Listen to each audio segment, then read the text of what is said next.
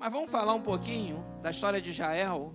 Isaías 59, versículo 1, fala de um estado social, espiritual, político, moral do povo de Israel em dada época em que o profeta sobre Israel era Isaías. Isaías foi talvez o maior dos profetas que mais escreveu e mais profetizou, conhecido como profeta messiânico, porque também em várias passagens ele fala do Messias. E muitas das passagens, todas elas se cumpriram em Jesus. Que o profeta Isaías profetizou muita coisa sobre o Messias e nós conseguimos identificar na vida de Jesus todo o cumprimento dessas profecias de Isaías sobre Jesus. E diz assim, Isaías 59: Eis que a mão do Senhor não está encolhida para que não possa salvar, nem surdo seu ouvido para não poder ouvir. Ponto. Para início de conversa, independente da situação da sua vida, independente da circunstância que você está, independente da sua história de vida, independente da situação da nossa nação, independente da sua situação profissional espiritual, seja você jovem, homem, mulher, idoso, não importa. Eis que a mão do Senhor não está encolhida, para que não possa salvar, nem surdo seu ouvido para que não possa ouvir, para não poder ouvir. Deus está disponível. Ele está disponível. Ele não te ignora. Deus é amor. Mas por ele ser amor, ele toca na ferida, ele fala a verdade, ele papo reto com você. Ele não vai dar tapinha nas costas, não. Ele é aquele pai que te ama e fala assim: Olha, filho, eu te amo, mas vem cá que eu vou te falar um negócio aqui. Tu precisa ouvir é para o teu bem, aquele remédio amargo. Tu precisa ouvir e se consertar aqui agora. E o mundo hoje não quer ouvir mais isso. O mundo hoje não quer pregação de arrependimento, não. O mundo hoje diz está tudo certo, pode tudo, está liberado geral, está tudo certo. Cada um tem a sua verdade. São as verdades. Só existe uma verdade: Jesus. Eu sou o caminho, a verdade e a vida, e ninguém vem ao Pai senão por mim. Doa quem doer, essa é a verdade. Podem dizer o que quiserem, isso não vai mudar o fato de Deus existir e de existir essa verdade. Se Deus, se Jesus, a pregação que nós fazemos aqui é a mesma de João Batista, pastor Roberto.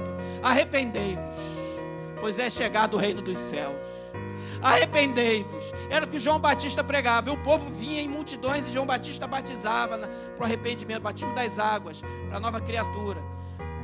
É tão importante esse, esse, esse histórico da vida de João Batista que até o Senhor Jesus se batizou. E quando João Batista viu Jesus, ele, meu Deus, Senhor, eu não sou digno de lhe atar as sandálias dos pés, eu que tenho que ser batizado não posso batizar o Senhor. Ele ficou com medo de batizar Jesus. Jesus falou: não, não, para que se cumpra toda a justiça. E João Batista o admitiu e o batizou. E quando Jesus saiu da, da água, eis que estava lá o Filho de Deus saindo da água, uma pomba, representando o Espírito Santo, pousou sobre ele. E uma voz do céu disse: Eis o meu filho amado em quem me comprazo. E João Batista testemunhou e seus discípulos, aqueles que ali estavam, ouviram a voz do Pai, o Espírito Santo vindo ele em forma corpórea de pomba, por isso que a nossa logomarca tem uma pomba. E Jesus, o Filho, estava encarnado em carne. A Trindade, Pai, Filho e Espírito Santo, numa cena bíblica. Está aí um, uma prova de um princípio que nós cremos. Deus triuno. Versículo 2. Aí vem, vem a cajadada de papai. Vem a, vem a palavra verdadeira do Senhor para o povo de Israel. E sobre a nação brasileira, essa palavra está valendo. Porque nós vamos orar pelo Brasil. Eu amo essa nação. É o meu país. Eu amo o Brasil. Amo o Brasil. O país abençoado. O que planta nessa terra dá. Nós temos quatro colheitas por ano. Não tem lugar nesse mundo que dá esse negócio. Nós temos terra de tudo que é tipo: terra roxa, terra marrom, terra não sei o quê. Tem petróleo no mar, tem petróleo em terra, tem biodiversidade, tem gado, tem, não tem temperatura extrema, não tem terremoto, não tem maremoto, não tem tsunami. Que lugar é esse? Só não é o céu ainda. Mas, rapaz, que terra abençoada. É o nosso Brasil, gente. Eu amo meu Brasil. Mas o Brasil precisa ouvir algumas verdades. Nós precisamos pregar a verdade. E o povo precisa se converter.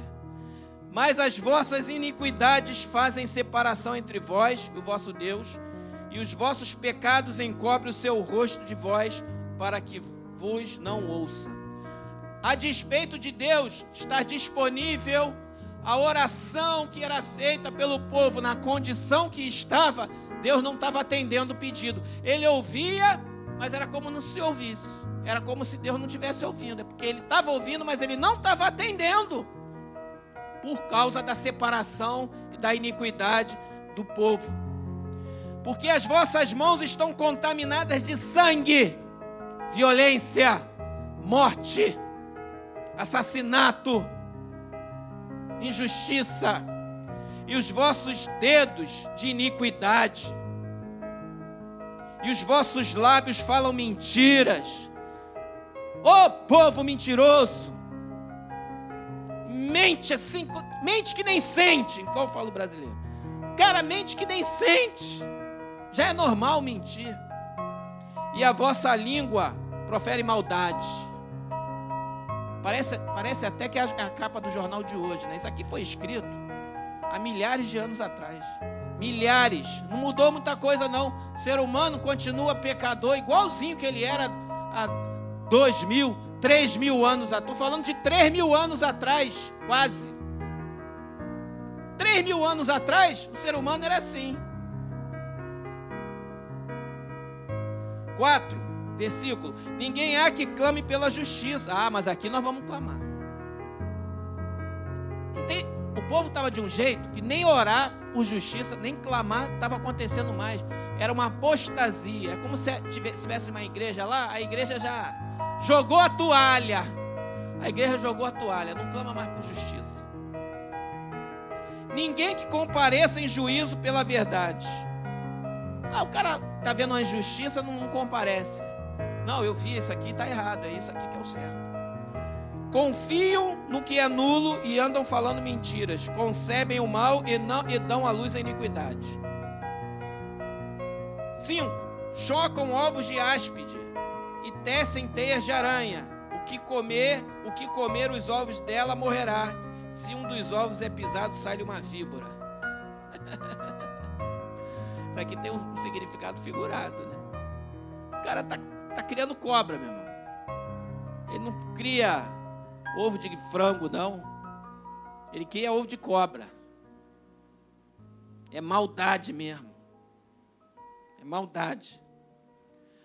Seis, as suas teias não se prestam para vestes. Os homens não poderão cobrir-se com o que, que elas fazem. As obras deles são obras de iniquidade, obra de violência nas suas mãos. Violência. Os seus pés correm para o mal, são velozes para derramar o sangue inocente velozes para fazer a maldade. Para ser mal é rápido.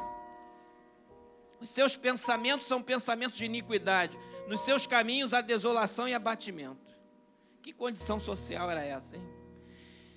Desconhece o caminho da paz, nem a justiça nos seus passos. Fizeram para si veredas tortuosas. Quem anda por elas não conhece a paz. Veredas tortuosas. É o que nós estamos vendo na sociedade do século 21, que está mudando muito rapidamente. Esse, essa pandemia, inclusive, acelerou muita coisa. Mas o que a gente vê nos últimos 10 anos para cá, e a prospecção do que a gente faz nos próximos 10, parece que isso vai piorar. Por isso está longe de nós o juízo, e a justiça não nos alcança. Esperamos pela luz e eis que há só trevas. Pelo resplendor mas andamos na escuridão. Poxa, que coisa triste. Às vezes a gente pensa no Brasil, imagina isso, né? Não tem justiça, só vê decisão doida, só vê coisa aí, bandido seja solto, homem não sei que sendo preso. É, é umas coisas meio maluca. O corrupto é solto, o outro é não sei o que. É. Aí a gente vê uma pessoa justa respondendo por um negócio. Eu falei, rapaz, dá um desânimo. Eu falo, não, vou desanimar não, vou orar. E Deus vai mudar alguma coisa, não é possível, rapaz. Nós somos a igreja do Senhor, nós vamos orar. Tem muita gente de bem ainda nessa nação, não é possível. 10. Apalpamos as paredes como cegos, assim como os que não têm olhos andamos apalpando, tropeçamos ao meio-dia como nas trevas e entre os robustos somos como mortos. Meu Deus! Meio-dia, o sol está meio-dia e o cara está tropeçando. No meio da luz, está tropeçando. Que isso? Que treva é essa? Antigamente o ladrão roubava só de noite, né? Agora o ladrão rouba meio-dia também. E no lugar onde tem gente aberta. Por quê? Não estão pegando mais o ladrão. Se ele é pego, ele já sabe que vai ser solto. Ele já sabe que vai ser solto, rapaz. O cara de pau sabe mais de lei que você. Ele sabe que vai ser solto. Ele pode até matar, ele sabe que vai ser solto. Essa semana morreu um oficial do exército aqui na linha amarela, na saída 2. Foi reagiu a salvo. Tenente, né? Segundo tenente. Normal, segundo tenente é assim. O cara tá armado, ele vê uma situação, ele reage. É tenente. Talvez se ele fosse um major, um tenente coronel, ele ia analisar a situação, falar, ó, eles estão em maior número, esse desgraçado aí vai morrer na próxima. Eu estou aqui, vou, vou, deixa ele levar dessa vez. É usar com um pouco mais de estratégia. Mas o tenente, o sargento, ele reage. Da formação. É preparado para ser assim. Então vou dizer que o cara errou, não errou, não sei. Ele reagiu. Acertou um bandido, matou, mas tomou o tiro de outro e faleceu. Jovem, novo. E era de dia, não sei que hora, mas era hora movimentada, um arrastão na saída da linha 2, nove da noite. Conhece, né? Ah, o filho da Neiva conhece amigo do. Da, é de turma?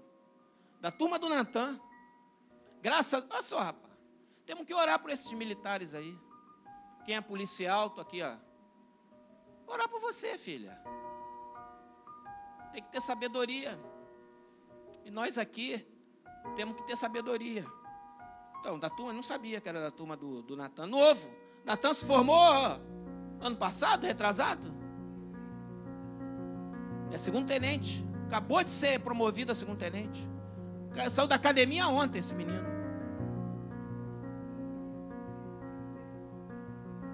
Então, estava fazendo um curso. Enfim.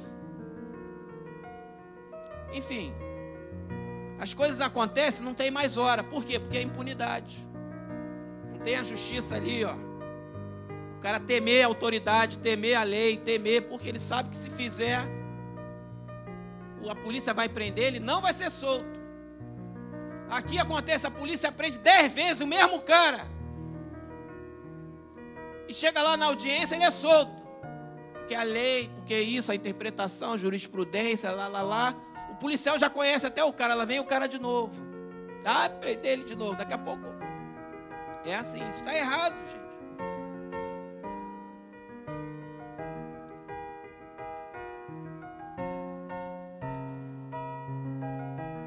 Versículo 12: Porque as nossas transgressões se multiplicam perante ti, e os nossos pecados testificam contra nós, porque as nossas transgressões estão conosco e conhecemos as nossas iniquidades. Irmão, se todos os homens e mulheres fizessem essa reflexão do versículo 12 e se arrependessem, como a pregação de João Batista, mundo seria outro. Pelo menos a vida dessa pessoa seria outra. seria uma nova história. E é isso que nós pregamos aqui. Nós lançamos a semente da palavra de Deus. Você que está nos ouvindo aí ao vivo, ou vai ouvir na gravação, missão da igreja é lançar a palavra com amor e orar para que essa semente frutifique. E a pregação é essa. Porque as nossas transgressões se multiplicam perante ti, os nossos pecados testificam contra nós. É reconhecer que somos pecadores. Todos nós, sem exceção, todos os pecados destituídos foram da glória de Deus. Se o homem reconhece isso, Deus enviou a cura. Ele tem a vacina, ele tem o tratamento, ele tem a solução. Se chama Jesus de Nazaré. O sangue de Jesus te purifica de todo pecado. E esse problema do pecado, ele é resolvido, você é tirado do império das trevas e trazido para o reino do Filho do seu amor. Você vai experimentar uma nova vida, uma nova criatura, uma nova esperança, um novo viver. Vai ter comunhão com Deus, vai entender a palavra de Deus, vai começar a perceber o que Deus está falando com você. Porque até então, além de Deus não estar tá atendendo o teu pedido, você nem ouve a voz de Deus, porque você está insensível à voz de Deus. E quando Deus começar a falar com você, você vai até chorar. Você chora. Quando Deus, quando eu, quando eu sinto que Deus falou comigo, eu choro. Eu sou um cara difícil de chorar, meu irmão. Eu não sou de chorar, não. Não sei se é bom ou ruim, depende da situação. Mas quando Deus fala comigo, eu choro. E choro naturalmente, assim, sai a lágrima. Deus está falando comigo. Lá na alma, lá no meu espírito, meu corpo chora. É uma das situações que eu choro. E é um choro sem dor. É um choro Deus está falando comigo. Eu choro. Isso é milagre. Quando eu sinto a presença de Deus, eu choro. Vai entender, eu não sou homem de chorar, rapaz. Não sou não. Não sou.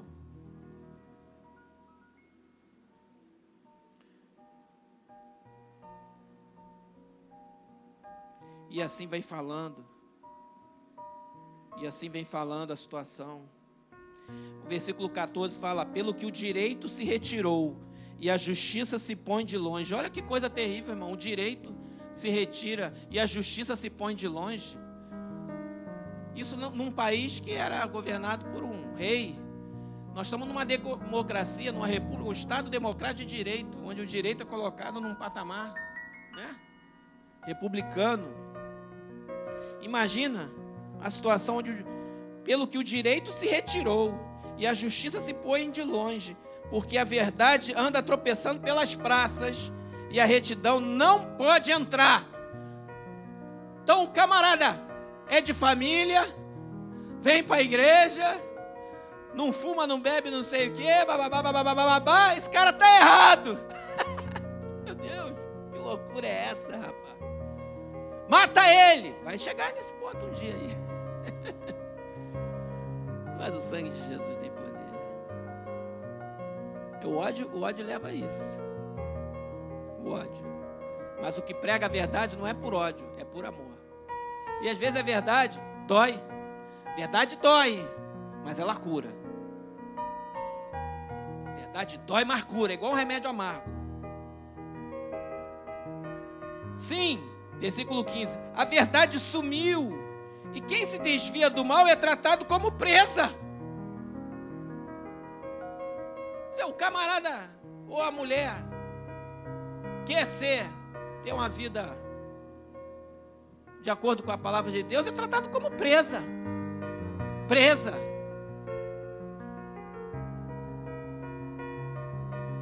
O Senhor viu isso e desaprovou o não haver justiça. Então, essa é a palavra para o Brasil de hoje, para a nossa sociedade.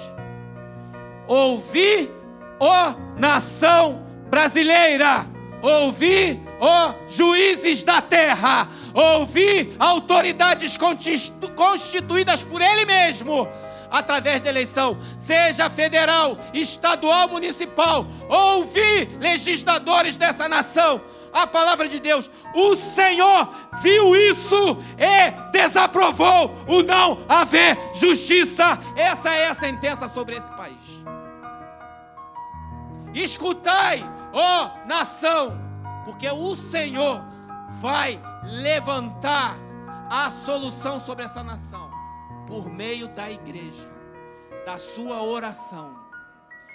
E ai de ti que foi constituído para a justiça e não o fazes. Ai de ti que julgas não retamente quando deverias fazer. Ai de ti que deverias governar sobre a terra e fazer justiça e você corrompe o teu bolso com dinheiro público.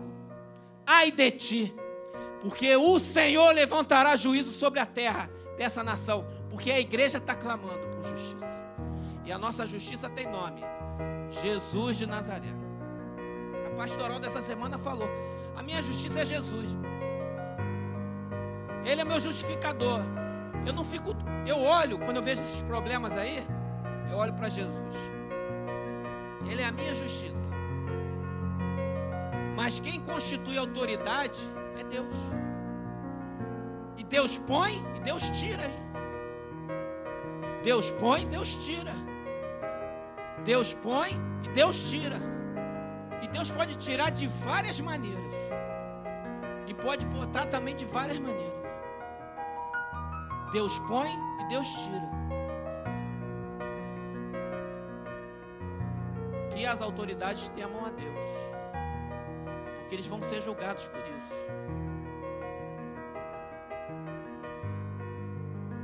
Verso 16 viu que não havia ajudador algum e maravilhoso de que não houvesse um intercessor, pelo que o seu próprio braço lhe trouxe a salvação e a sua própria justiça o susteve. Bom, nós temos intercessor aqui. A igreja, nós vamos interceder pela nação e vamos orar pela paz na cidade. Nós não queremos confusão, nós não queremos quebra-quebra, nós não queremos roubo, nós não queremos derramamento de sangue, não queremos, igreja, a igreja do Senhor Jesus não quer isso. Não quer isso. Nós não queremos quebra-quebra, quebra tudo, derramar sangue. Não! É pela mão do Senhor.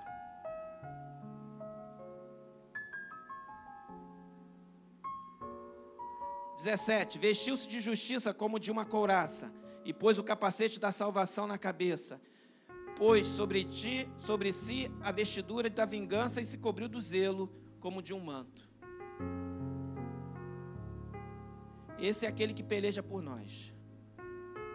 Segundo as obras deles, assim retribuirá furor aos seus adversários e devido e o devido aos seus inimigos, as terras do mar dá-lhes a paga. Temerão, pois, o nome do Senhor desde o poente e a sua glória, desde o nascente do sol, pois virá como um torrente impetuosa impelida pelo Espírito do Senhor. Aqui Deus está falando de coisas presentes e coisas futuras. Virá o Redentor a Sião e aos de Jacó que se converterem, diz o Senhor. Está falando de Jesus. Quanto a mim, esta é a minha aliança com eles, diz o Senhor. O meu espírito que está sobre ti e as minhas palavras que pus na tua boca não se apartarão dela, nem dos teus filhos, nem das das dos filhos de teus filhos não se apartarão desde agora e para todo sempre, diz o Senhor. Eu quero criar meus filhos aqui.